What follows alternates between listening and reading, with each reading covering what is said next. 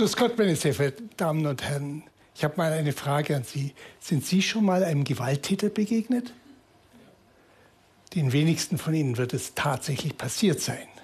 Aber machen Sie sich vielleicht Sorgen um möglicherweise die Zunahme von Gewalttaten oder das Ausmaß von Gewalttaten in Deutschland?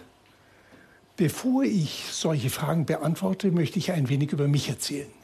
Ich bin forensischer Psychiater. Ich berate Gerichte, ob ein Angeklagter bei der Begehung seiner Tat psychisch gestört war und deswegen vermindert schuldfähig oder schuldunfähig war oder ob er sich im breiten Spektrum der Normalität bewegt hat.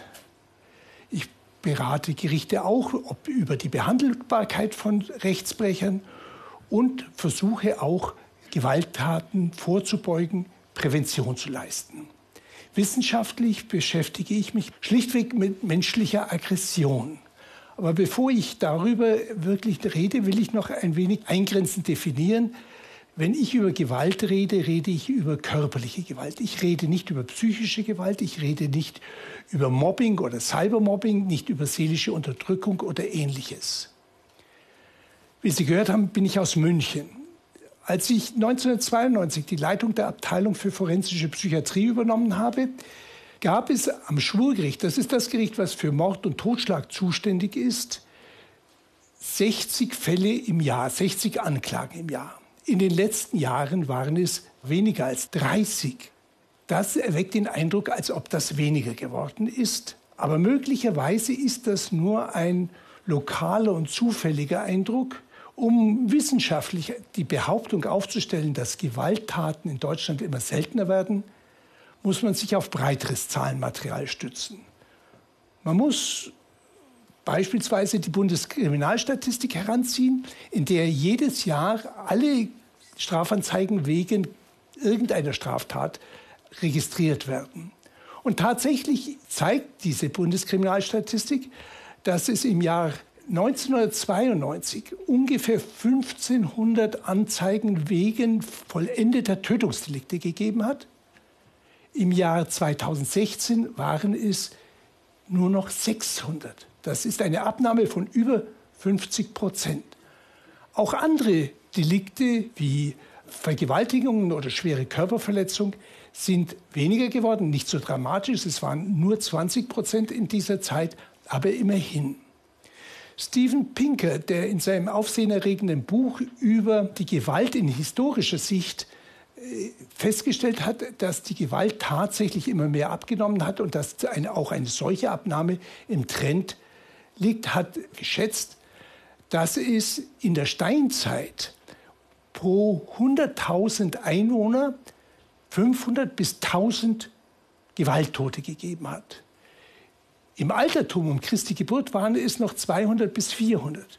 In der Renaissance 70 und nach dem Zweiten Weltkrieg nur noch 30.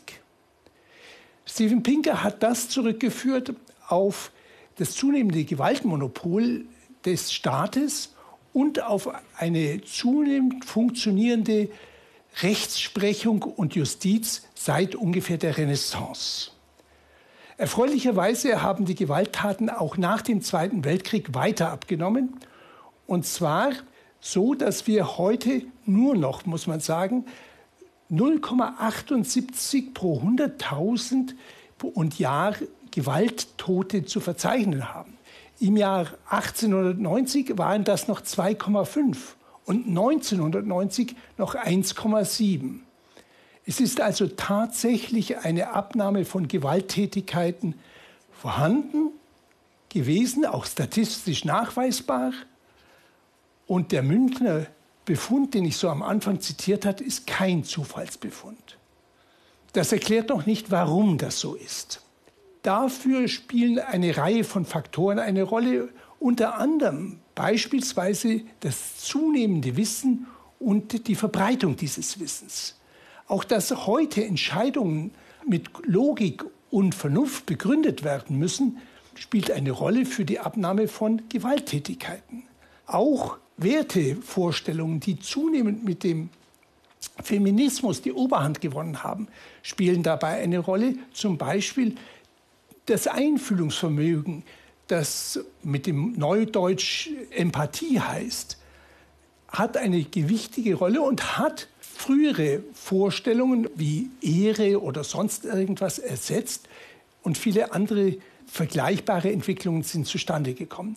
Nicht zuletzt hat auch das Eindringen von Frauen in die Männerwelt wesentlich dazu beigetragen, denn da, wo Männer und Frauen oder Frauen und Männer zusammenleben und zusammenarbeiten, sowohl die Gewalt zwischen den Männern als auch die Aggression unter den Frauen deutlich abnimmt.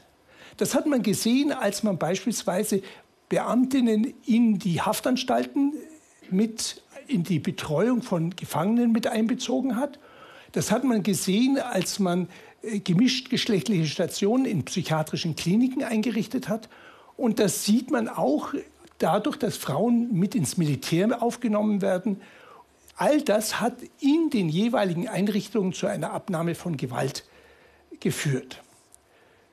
Wenn wir all das sozusagen betrachten, dann muss man auch sagen, dass sich unsere Zivilisation geändert hat.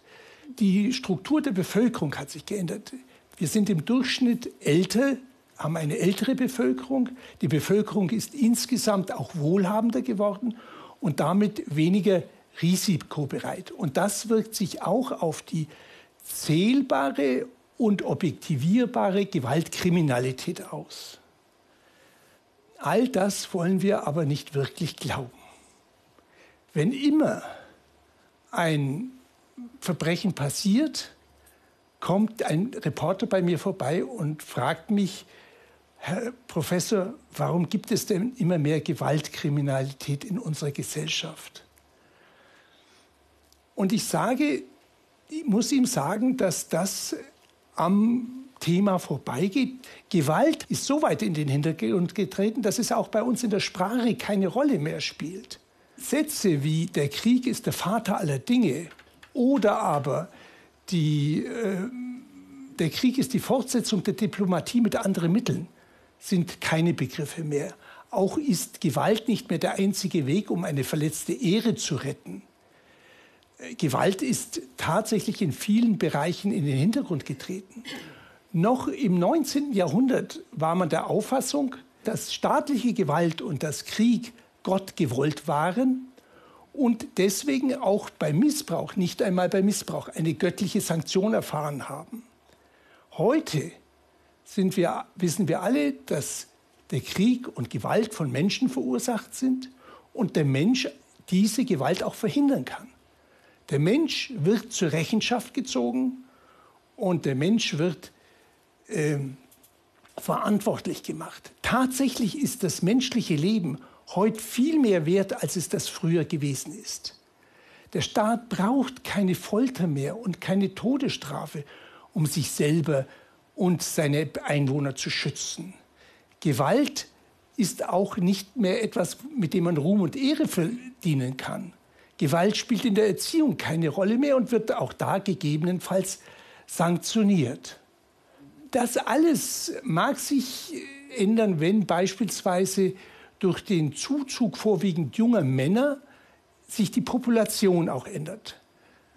Das ist aber ein vorübergehendes Element eine wirkliche Trendwende ist kaum zu erwarten, solange wir uns der Errungenschaften der Zivilisation bewusst sind und solange wir auch bereit sind, uns dafür einzusetzen.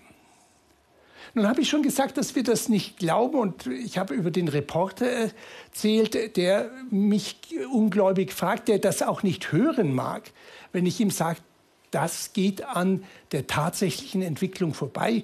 Es widerspricht ja auch dem Paradigma der Medien, demnach wir uns immer mehr von Gewalt umgeben fühlen, von Verbrechen bedroht sind.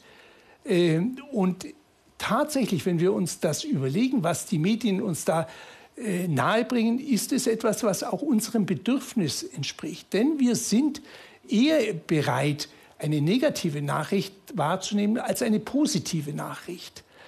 Ähm, das nennt man in der Wissenschaft den Negativity-Effekt. Der bedeutet, dass Nachrichten negativer Natur uns mehr erregen, mehr unser Adrenalin ankurbeln, unser Gedächtnis mehr beeinflussen als positive Nachrichten. Das mag durchaus einem evolutionären Programm entsprechen, weil es für unsere Vorfahren in der Savanne wichtiger war, eine Gefahr, wenn sie denn vermutet wird, auch zu vermeiden, als eine Gefahr zu ignorieren. Salopp gesagt, es war für den Menschen wichtiger, ein Geräusch im Busch zu beachten und vorsichtig zu sein, auch wenn es sich hundertmal als falsch herausgestellt hat, als beim hundertersten Mal den Tiger, der tatsächlich hinter dem Busch lauerte, zu ignorieren. Denn das war sein Tod in der Regel. Dieses Programm läuft auch weiter bei uns ab.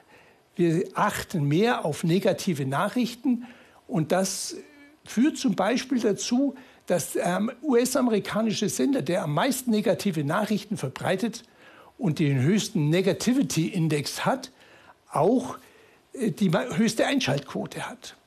Und es führt auch dazu, dass äh, negative Tweets bei Twitter äh, weitaus häufiger angelinkt werden als positive oder neutrale Nachrichten.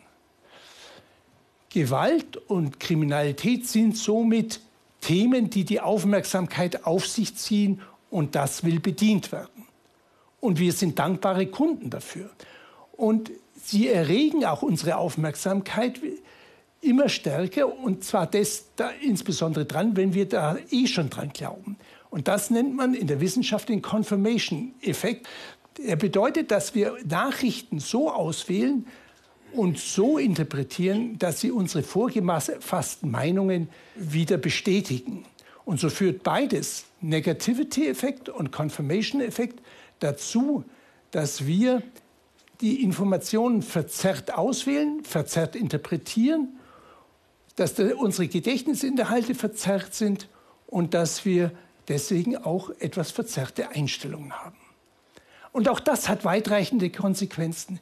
Ich werde Sie kaum mit meinen Daten und meinen Ausführungen überzeugen, dass Gewalt wirklich weniger ist. Denn die meisten von Ihnen haben die Überzeugung, äh, dass Gewalt immer bedrohlicher wird. Beide Effekte, die ich genannt habe, Negativity und Confirmation, führen dazu, dass wir unsere Meinungen festlegen und zementieren. Aber vielleicht konnte ich Sie mit meinen Ausführungen ein wenig dazu anregen, bei der nächsten kritischen Nachricht über Gewalt ein wenig gelassener zu reagieren und Ihre eigenen Einstellungen ein wenig zu hinterfragen und vielleicht heute Abend ein wenig ruhiger nach Hause zu gehen. Vielen Dank.